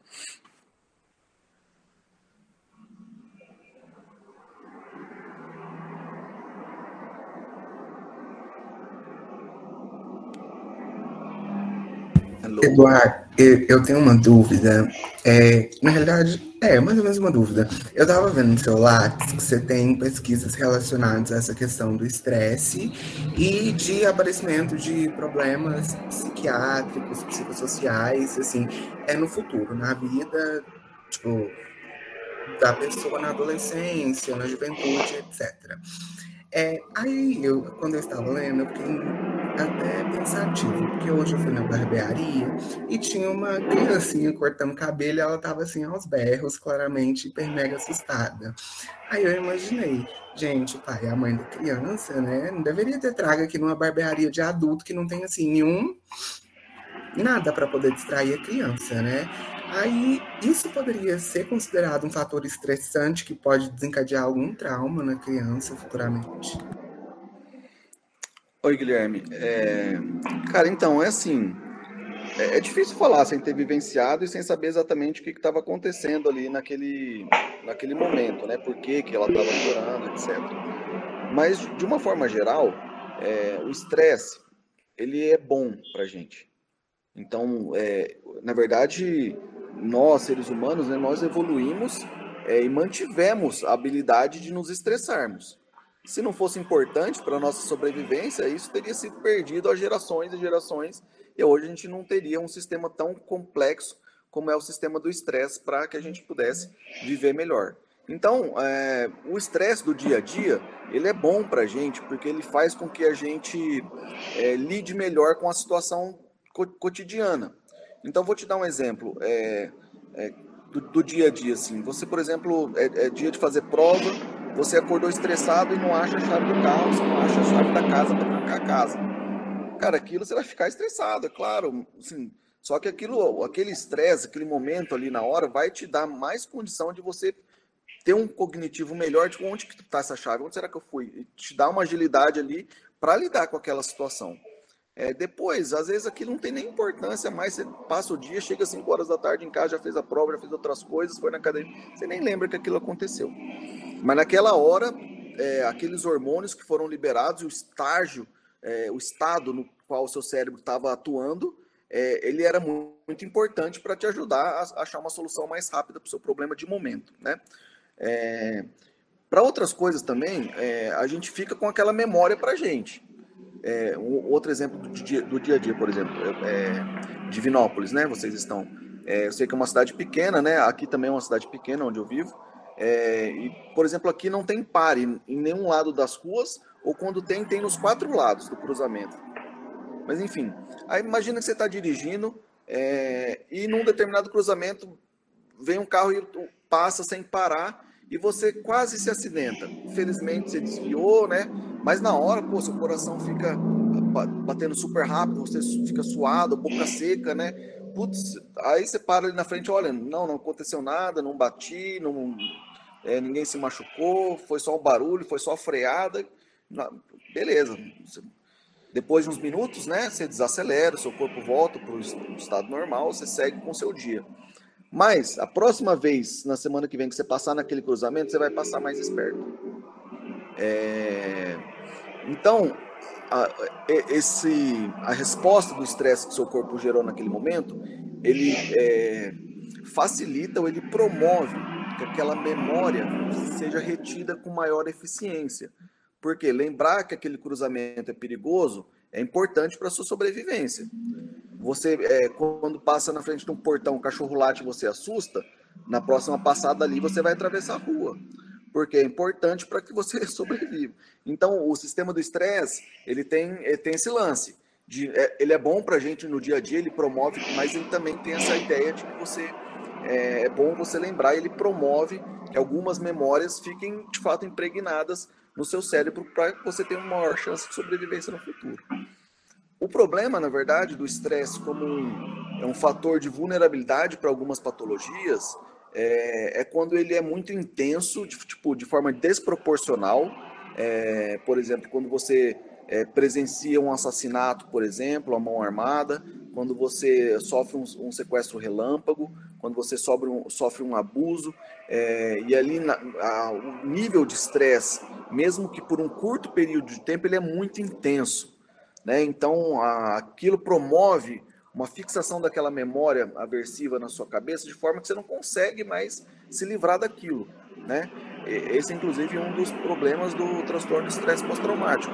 Então, pessoas que têm um sequestro relâmpago, por exemplo, é, ou sequestro, né, de uma forma geral, ela tem flashback, ela tem revivência, ela evita qualquer coisa que lembre aquele episódio, né, porque aquela memória ela ficou é, é, de uma forma estabelecida de uma forma tão intensa que a pessoa não se livra mais daquilo, né? É, e além desse caso de é, estresse muito intenso, a gente tem o estresse crônico, é, que é mesmo que você não está sobre uma condição de estresse muito intenso, mas ele perdura por muito tempo. Então, por exemplo, é, como os exemplos que eu dei foram exemplos que você fica sobre aquela condição por alguns minutos, horas talvez, mas aquilo não se cronifica. Então você resolve aquilo, é o problema, né? E pronto, acabou, volta para o seu estado normal. Agora, pessoas que, por exemplo, é, passam por um, um, um, fim de relacionamento, por exemplo, é, ou então perdem um emprego e perdem a capacidade de sustentar a família, é, pessoas que é, vivem ou têm uma, uma, uma condição crônica que impede dela realizar uma determinada tarefa, ou tem uma mudança é, no seu hábito de vida ou na, na sua, no seu ciclo é, de, familiares próximos que né, gera uma condição é, crônica ali, essas pessoas estão mais vulneráveis. Porque aquele estado, ele, ele perdura por muito tempo. Então, o, cérebro, o seu cérebro não foi feito para operar desse modo o tempo inteiro, né? Então, esse estágio é, no qual a pessoa se encontra de estresse crônico o tempo inteiro com níveis elevados desses hormônios, é, prediz, né, ou pelo menos é, aumenta a chance da pessoa desenvolver um quadro é, psicopatológico. Tá? E outra condição, como você estava mencionando aí, é a condição do quando esses é, casos acontecem na infância ou nos primeiros anos de vida, né? O que você deve ter visto alguns trabalhos onde a gente fala de early life stress, né? Ou estresse na vida precoce ou adversidades na vida precoce.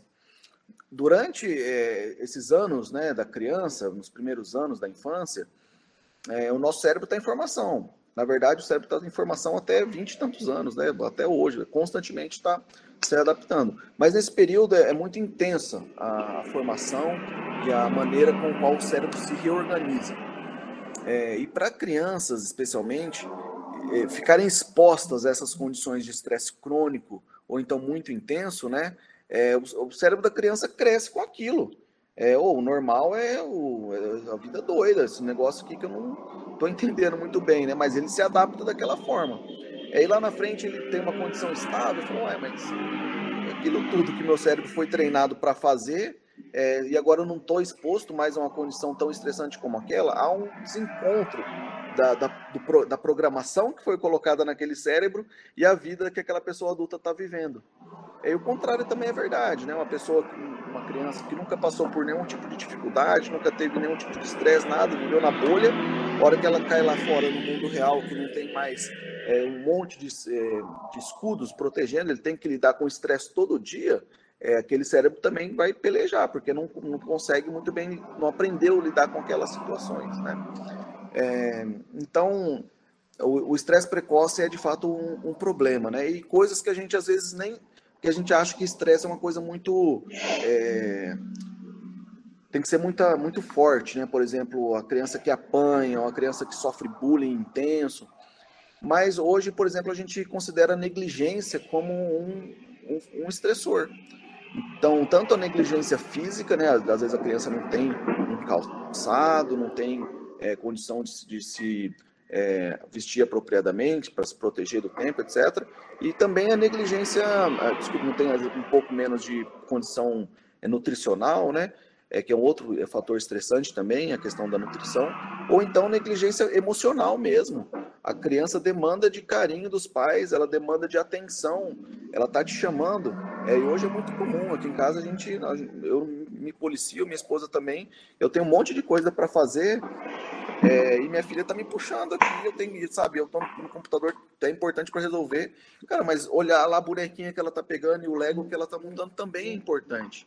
Pode não parecer importante, mas é, a atenção que a criança demanda é muito importante. Então, cada vez mais a gente está vivendo numa era da negligência emocional da, da criança que ela não recebe o carinho e atenção que ela precisa.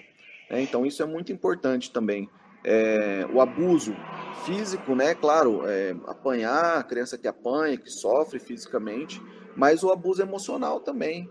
Nossa, mas você fez cagada de novo. É, você é muito burro, você não consegue fazer nada direito.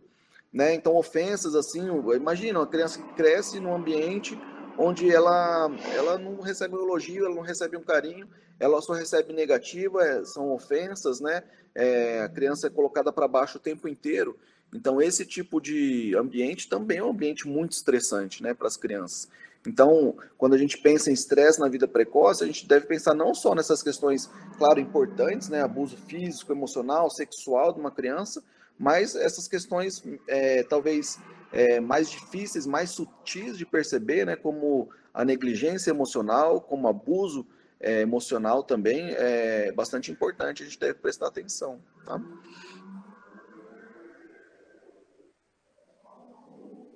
Nossa, muito legal, né? Porque, tipo assim, eu ultimamente eu tô muito pensativo nessas coisas, porque a gente tá tendo muita aula de pediatria esse semestre. Aí eu fico assim, gente, até que ponto, por exemplo, a criança pode desenvolver um trauma, ou não desenvolver, ou ficar mais estressada? Qual que é, a, é o que é mais fisiológico, o que, é que não é? Aí eu fico muito intrigado. É, não, é difícil saber. É assim, aqui em casa a gente deixa chorar, sabe? Se a gente vê que é importante alguma coisa assim, que é mãe ou que tem alguma coisa, é, a gente acredita que é importante a criança aprender que nem sempre vai ser do jeito que ela quer. É, pegou a caneta, está escrevendo, desenhando na mesa, pintando papel, a caneta é para fazer ali na mesa, não é para sair da mesa. Então, assim, se ela quer ir, ir com a caneta para algum lugar, a gente vai pegar da mão dela e não vai deixar. Chora horrores, mas a gente acha que não. É, então, é, depende muito, né? Eu acho que é, a, a, criança chorar em uma determinada situação é natural, né? Agora, o porquê, o como, as circunstâncias na qual né, ela está é, expressando aquilo que é, que é importante. E como que os pais também abordam aquilo, né? Estão tentando acalmar a criança, estão tentando explicar e falar do tipo, olha, é um ambiente novo, né? Mas olha, papai está aqui, mamãe está aqui, né? Ele só vai cortar o cabelo, vai fazer assim, vai fazer assado. Tenta fazer de uma forma lúdica ou não. Agora a criança está esperneando, está falando que não quer, vem um e segura, o outro vem com a tesoura, sabe? Então aí eu acho que é mais complicado, né?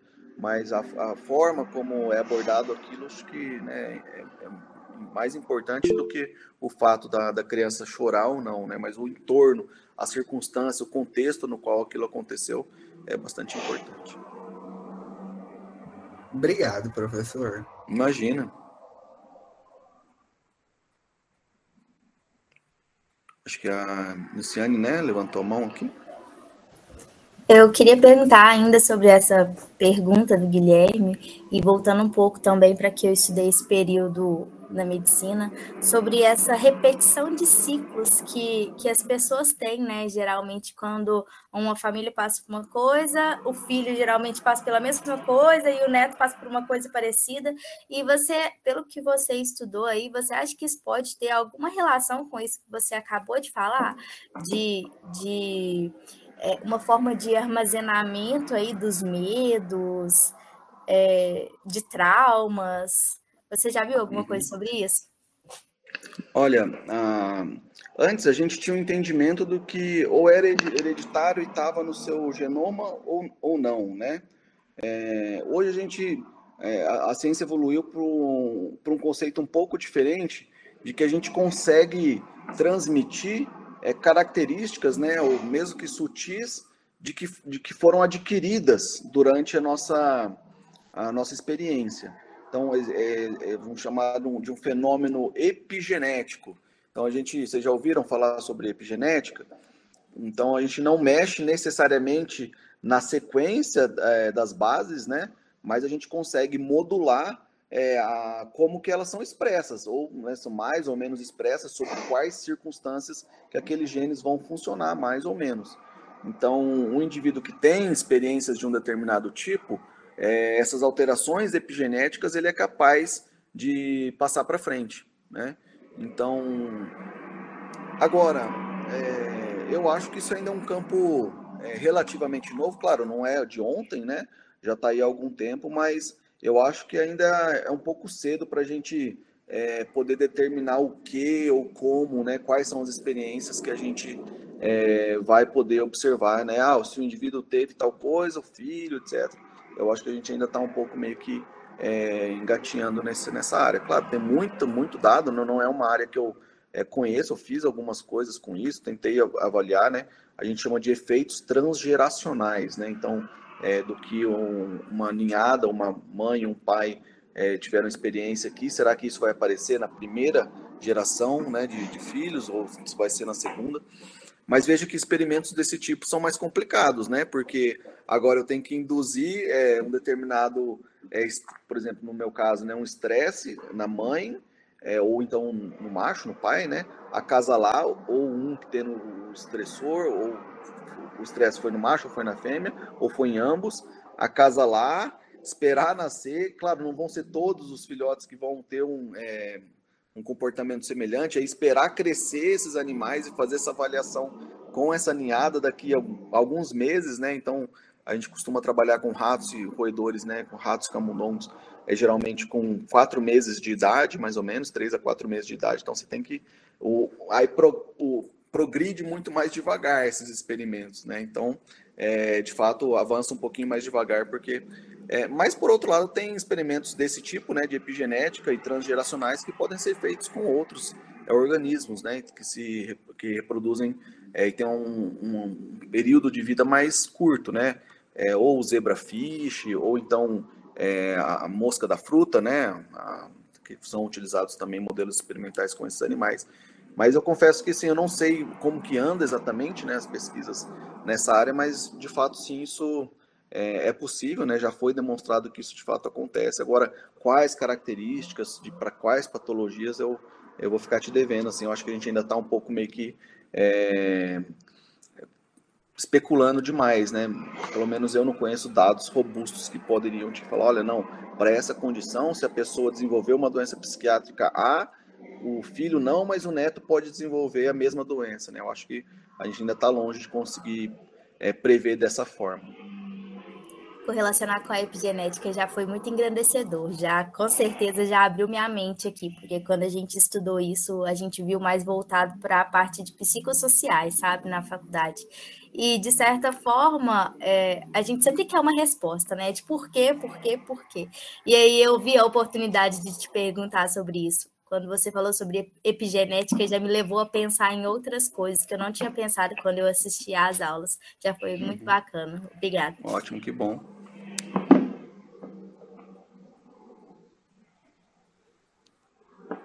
Pessoal, ah, pode falar. Boa noite, professor. Eu vi no WhatsApp do senhor que o senhor fez um projeto de pesquisa sobre neurociências e epilepsia. E como que é essa relação da epilepsia com a é, eu estava um pouco baixo o áudio da Ana Clara aqui, mas eu acho que eu entendi ela perguntando epilepsia com as artes, eu não estou enganado? Tá. É, na verdade, isso é uma característica que nós, né, imagino que a Cris também, eu e outros colegas herdamos do professor Norberto, né, que impregnou na gente essa questão da, das artes, né. É, e na verdade, se você parar para pensar, toda a expressão artística, né, e qualquer outro tipo de expressão, na verdade, é um resultado do funcionamento do nosso cérebro, né. É, e tem pessoas é, que vivem com epilepsia ou já viveram com epilepsia que tem uma, uma condição artística extraordinária. É, não, há uma certa especulação do ponto de vista do tipo, será que é a, a, epilepsia que confere a esse indivíduo essa capacidade que ele tem? Ou será que né, é um acaso dessa pessoa é, que já tinha essa capacidade também ter epilepsia, que é, é relativamente comum, né, a doença neurológica mais prevalente em, é, em adultos, né, cerca de 1% talvez da população mundial adultos vai ter epilepsia. E entre esse 1% da população mundial tem pessoas de todos os tipos, né, inclusive artistas maravilhosos, né. É, então eu, eu não sei exatamente com a epilepsia onde que está essa se a gente consegue determinar aqui, eu não acho que é dessa forma que aconteça, né? Não, é, você tem é, essa condição, portanto, o seu cérebro vai, é mais propenso a essa área artística, você vai ter uma capacidade artística maior do que, que os outros, uma capacidade de criatividade maior, né? Eu acho que isso é, talvez seja um pouco mais evidente na, no caso do, das crianças autistas, né? Ou das pessoas que são autistas. Então, eu acho que é, nesses casos, talvez é, pareça um pouco mais evidente a, a capacidade que eles têm para várias coisas, né? inclusive artísticas, mas para capacidade de raciocínio, capacidade lógica, capacidade de contagem, de cálculo. Né? Então, tem muitas pessoas que é, são autistas né, e que têm uma capacidade, de fato, é muito grande, né, intelectual muito grande para diversas coisas, é, inclusive para as artes, né. A gente, eu mesmo, eu falei para vocês agora da fotografia, né? Não que eu leve isso de uma forma artística, mas é, eu gosto muito, né, da arte de fotografia. Eu, eu, eu, tenho aqui do meu lado alguns livros. Eu sou muito fã do Sebastião Salgado, né? Que tem uma, não sei se vocês conhecem ou não, mas fotógrafo brasileiro, bom, extraordinário. Recomendo para quem não conhece uma obra dele chamada Gênesis. É, ele tem uma o TED, né, aquele é, programa de é, palestras, né, ele tem uma fala muito bonita também no TED, que conta a história dele, eu recomendo para vocês. Essa obra dele, Gênesis, é, é incrível, né? Então, eu, eu, não tenho, assim, grandes habilidades artísticas, a não ser gostar de, de tirar fotografias, é, mas lá no laboratório em Ribeirão Preto, a gente, é, o Norberto criou esse, chamava uma oficina, né? Chamava Oficina da 20, é, e por algumas ocasiões a gente realizava é, atividades artísticas dentro do laboratório. Então, por uma tarde, por exemplo, a gente deixava os experimentos de lado, né? Vamos desenhar, vamos fazer é, é, uma sessão de fotografia hoje à tarde, ou então vamos fazer uma sessão de aquarela, ou vamos fazer uma sessão de giz, etc. Né? Então, a gente tinha essa, é, vez ou outra, né, realizávamos essa essa atividade artística dentro do laboratório. Eu acho que isso serve para a gente ver que, cara, tem outras coisas, né, além da, da ciência ali que você está fazendo uma bancada todo dia para parar um pouco e ver e conhecer outras obras, estudar um pouco, né? Então a gente acabou sendo exposto a bastante dessas coisas é, por influência do Norberto, que esse sim, né, é artista, ele faz as suas obras, é, inclusive muitas capas de revista lá no laboratório são é, obras do professor Norberto, né? Eu, é, infelizmente, não tenho esse dote de, de produzir muito material artístico, né? Mas é, quem sabe um dia minhas fotografias vão ganhar um destaque. Não, na verdade, eu tenho uma fotografia que fez bastante sucesso. É, eu, quando eu estava na Holanda, então, né, eu tinha comprado a câmera já há alguns anos, que eu falei que eu ficava assistindo aqueles vídeos para aprender. E claro, eu fui morar na Holanda, que você vai levar. A primeira coisa que eu peguei e pus na mala foi a câmera, né? Então eu falei, eu vou tirar umas fotos muito da hora, eu vou passear na Europa com essa câmera no meu pescoço e vou fazer um monte de foto legal. E de fato eu fiz bastante fotos legais. É... E uma delas é fiz dentro do campus que eu morava. É... O prédio ele é... é um prédio muito moderno é... que, eu, que eu trabalhei lá. Se eu tiver um tempinho aqui enquanto o próximo elabora uma pergunta, eu vou procurar aqui para vocês. É, e eu fui lá e fotografei esse prédio e submeti minha fotografia para um concurso que estava tendo lá, um concurso de fotografia do campus da, da universidade. É, e eu ganhei o primeiro lugar nesse concurso de fotografia lá da faculdade com essa fotografia. E o prêmio da fotografia era a própria fotografia impressa num, num tamanho de quadro, assim, mais ou menos, é, com, com acrílico por cima, né, para uma espécie de uma moldura. Aí eu tava na Holanda, falei, cara, o que eu vou fazer com isso aqui? Colocar na mala, eu não vou, porque como que eu vou levar isso embora, né? Aí eu doei para minha chefe, né? Ela, na época ela era diretora do instituto que eu trabalhava. Falei, professor, eu ganhei esse concurso aqui, tem esse quadro que eu não sei o que eu vou fazer, é, vou doar para vocês aqui. Aí ela mandou pendurar lá no corredor do departamento, é, na entrada do refeitório, para todo mundo ver. Aí ficou lá a foto, é o quadro e, e a foto que eu, que eu ganhei o concurso. Vou ver se eu, se eu achar aqui, vou mandar aí o para vocês poderem ver a, fotografia aqui, enquanto alguém faz mais uma pergunta aí. Eduardo, cheio de dote, sim, ganhou até um concurso. Olha isso, eu não tenho essa habilidade, não. Beleza. Aí eu não tenho perguntas, porque você responde tão bem, Eduardo, tanto o Guilherme perguntou, eu levantei a mão porque eu queria que você entrasse mais no assunto, você foi lá e já respondeu todas as minhas dúvidas. Amém. Muito bom, estou adorando esse papo cabeça.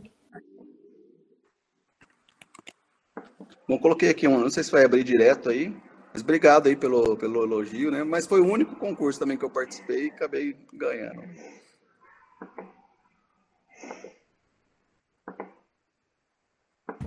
Esse é, era a foto do campus? É, esse era o prédio que eu trabalhava lá. Na verdade, era o prédio do lado, né? Que dá para ver ali do lado esquerdo, pequenininho. Mas eu entrava, fazia questão de entrar por esse prédio mais bonito todo dia. Para uhum. atravessar o corredor, eu ia pro prédio do lado ali. Ah, eu amo arquitetura. Nossa, é muito lindo mesmo. Esse álbum que tem aí, quem que falou que gosta de arquitetura? Guilherme? Eu. É. é. Então o álbum, não sei se aparece na esquerda para você, de volta pro álbum, back to álbum, não sei se aparece aí para você. Tem outras fotos só de arquitetura que eu tirei lá durante essa, essa estadia, em outros locais que eu fui também. Então você vai ver a Catedral de, é, de Florença, né? É, a Catedral de Milão, a estação central de Nova York, vai ver um canal lá em Amsterdã, dá pra você, aí tem umas outras fotos no álbum e depois você dá uma exploradinha.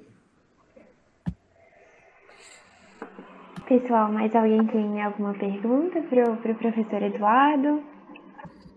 Eu só queria fazer uma consideração. Eu amo esses papos cabeças, principalmente quando, por exemplo, o senhor professor falou que já fez é, estágio, né, é, pós-graduação, enfim, no exterior, e assim, eu sou apaixonado com o exterior, né, assim, eu tenho muita vontade de viajar em questão de estudo mesmo, conhecer instituições de ensino de outros países, ver como que é. Assim, eu vou viajar muito ainda, se Deus quiser. Amém. E eu acho que, tipo assim, dá uma. É... Ela fala sobre as experiências, eu fico hiper mega animado. Uhum. Ótimo. A, a, gente viveu uma época muito boa. É com Ciência Sem Fronteira, né, que acho que não existe mais, pelo menos que eu saiba, é, e também com a FAPESP e outras instituições promovendo essas bolsas para a gente ir para o exterior, né? Então, felizmente, hoje eu tenho vários colegas que foram para outros locais, né, é, na mesma época que eu. É, um colega que faz pós-graduação comigo foi para o Instituto Karolinska, né? Não sei se já ouviram falar, é o instituto que confere os prêmios Nobel, né? É, outros foram para os Estados Unidos, é, alguns outros foram para a Europa, muitos ficaram por lá, né? Então a gente tem hoje no Brasil essas pessoas como eu e outros colegas que voltaram, né? Que, que contam essas histórias que podem é, despertar em vocês esse interesse, né? Como eu disse, é, o sonho, Guilherme, quando você coloca um, é, uma data, ele passa a ser um objetivo, né? É, e quando você começa a mudar o seu dia a dia é, a fim de alcançar aquele objetivo, você tem um plano para alcançar aquilo lá, né? Então, de, devagarzinho, você vai transformando o seu sonho em realidade, né? Coloca um, uma data, coloca um objetivo, um local, um destino é, e começa a estudar o que, que tem lá, que, o que, que eu posso fazer, quais são as oportunidades, o que, que me falta. Né? Porque o mais importante para qualquer coisa vocês já têm, todo mundo tem. É que está aqui dentro, né? O cérebro. Vocês é, assim como todos, tem tudo que é preciso para ir para qualquer lugar, né? Começando pelo cérebro, é, depois pela vontade, pelo interesse, e depois gente é correr atrás. É, eu falo com os meus alunos, né, e vejo né, tantos outros, cara, mas eu não sou, eu não sou diferente, não era diferente do que você é. Eu não, não era, eu era um aluno normal também. É, não tinha condição de família de poder me mandar para sabe fazer turismo na Disney, quando, sabe? Quando alguns colegas tinham na, no colégio, eu não tinha. Eu não fui aprender a falar inglês depois de velho, quando eu vi que eu precisava mesmo. É, estudei na escola, uma faculdade particular em Ribeirão Preto, não consegui passar na USP, sabe? Não consegui passar na Unesp. É, então, assim, sabe, por que que para mim deu certo e para outros não vai dar certo, né? Eu acho que a gente sofre muito mais hoje com falta de oportunidades do nosso próprio governo, do nosso próprio país, é, mas a vaca tá magra aqui, tem outros lugares que a vaca tá gorda. É, nos Estados Unidos a vaca está sempre tá gorda, cara. Eles sempre tem dinheiro para pesquisa. É, né, na Europa também, né, na Alemanha, na Inglaterra, é, na França, sabe? Tem um monte de lugar que tem tem gente. Você fala assim, Cris, eu, eu vi esse artigo aqui, esse assunto que eu me interessei tanto. É, eu queria, sabe? Será que você não vamos ver se o professor não, sabe? Se não tem uma oportunidade lá? como é que eu faço? Né? E tenho certeza que a Cris também é uma grande incentivadora dessa história. É, eu quando eu conheci a Cristiane, ela já tinha ido para Cleveland, né? Ela já tinha voltado. Eu sei que é, ela, ela passou bastante perrengue lá em Cleveland. Não sei exatamente, né, os detalhes, mas eu, eu conheço a história de que não foi fácil para ela também lá em Cleveland, que ela trabalhou muito, né? Que ela tinha um chefe muito bom, mas por outro lado muito rígido também. Então, eu tenho certeza que ela é uma grande incentivadora dessa história. Então, se vocês têm a fagulha, né, que é o mais importante, cara, é só começar a mexer o doce que vai dar certo. Tudo que vocês precisam, vocês já têm.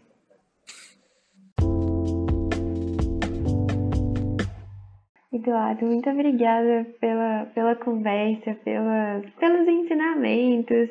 É, eu tenho certeza que foi muito proveitoso para todo mundo. Foi muito bom, eu nem, eu nem vi o tempo passar, já são sete e meia, inclusive a gente está te atrasando. É, daqui a pouco eu tenho um compromisso aqui. Na verdade, vou jogar, né? Mas é, vou pra academia, mas tá bom. Quero pedir Eu acho desculpa que- por extrapolar o Não, acho que, acho que é, não precisa se desculpar por nada. Na verdade, foi o prazer é meu, né? Eu acho que é, a, a liga serve justamente para isso, eu acho, né? Eu já coordenei liga aqui, eu convidei o professor Norberto também, outros professores, fiz entrevistas também né, com a professora lá de Ribeirão Preto para falar de doença de Parkinson, né? Quem quiser olhar depois no canal da liga lá é, de neurociências aqui da Unicerrado, está lá disponível com a professora também. Então, eu sei da importância de- disso aqui para os alunos, né, ter esse contato com outros professores, não só para o seu professor que está na sala de aula com você ali, ou então no laboratório, né, mas conhecer um pouquinho da- de outras histórias, eu acho que é importante, né, e se eu conseguir contribuir um pouquinho para a liga acadêmica de vocês, para que vocês tenham é, uma ideia melhor, né, do que, que é, é, a, a carreira dentro da ciência, as oportunidades que, que, que eu tive, que vocês é, eventualmente podem encontrar na, na jornada de vocês também, é de grande satisfação para mim, tá bom? É, e também estou à disposição, né? Eu vi alguns colegas, alguns de vocês é, olharam lá alguns artigos, fiquem à vontade para entrar em contato em alguma ocasião, se tiverem alguma dúvida ou quiserem aprofundar alguma dessas discussões numa outra ocasião, é, um Journal Club, né? Algumas coisas assim, a gente é, tem também a satisfação de participar com vocês, tá bom? Nossa, a gente vai querer mesmo, viu? A gente não dispensamos. Muito obrigada. A gente vai atrás mesmo. Muito obrigada Tá por, por todas E deixa para mim, por favor, um abração para a Cris, né? Você me falou no começo que ela não pôde estar aqui, que ela está com outro compromisso. Sim, Mas além de deixar o registro aqui, fala para ela que o professor Eduardo mandou um beijão para ela. beleza, falo sim. Muito obrigada, viu, Eduardo? Tchau, tchau, gente. Foi Boa noite para ótimo. vocês. Boa Até a próxima. Tchau, Tchauzinho. tchau. Muito obrigado. Valeu.